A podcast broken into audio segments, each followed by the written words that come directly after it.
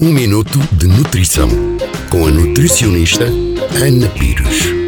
Os aditivos alimentares são substâncias naturais ou artificiais que são adicionadas propositadamente aos alimentos com o intuito de aumentar o seu prazo de validade ou fornecer-lhes cor, sabor ou consistências diferentes. Os aditivos podem ser adicionados em qualquer etapa da fabricação do produto, mas também quando o seu acondicionamento, transporte ou armazenamento. Podemos verificar se um produto possui aditivos ao ler a sua lista de ingredientes. Estes podem vir designados pelo seu nome ou então pelo código E. As condições de utilização dos aditivos alimentares encontram-se regulamentadas designadamente a nível das doses permitidas e dos alimentos em que podem ser utilizados. De acordo com a Autoridade de Segurança Alimentar e Económica, a ASAI, os estudos efetuados nesta área apresentam algumas limitações, uma vez que se realizam animais e a extrapolação dos dados para o homem não é completamente linear. Por outro lado, a dose diária admissível pode ser ultrapassada em resultado do crescente número de alimentos a que são adicionados um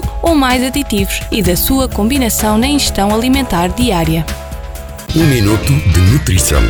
Todos os dias, na sua rádio, em FM ou em podcast.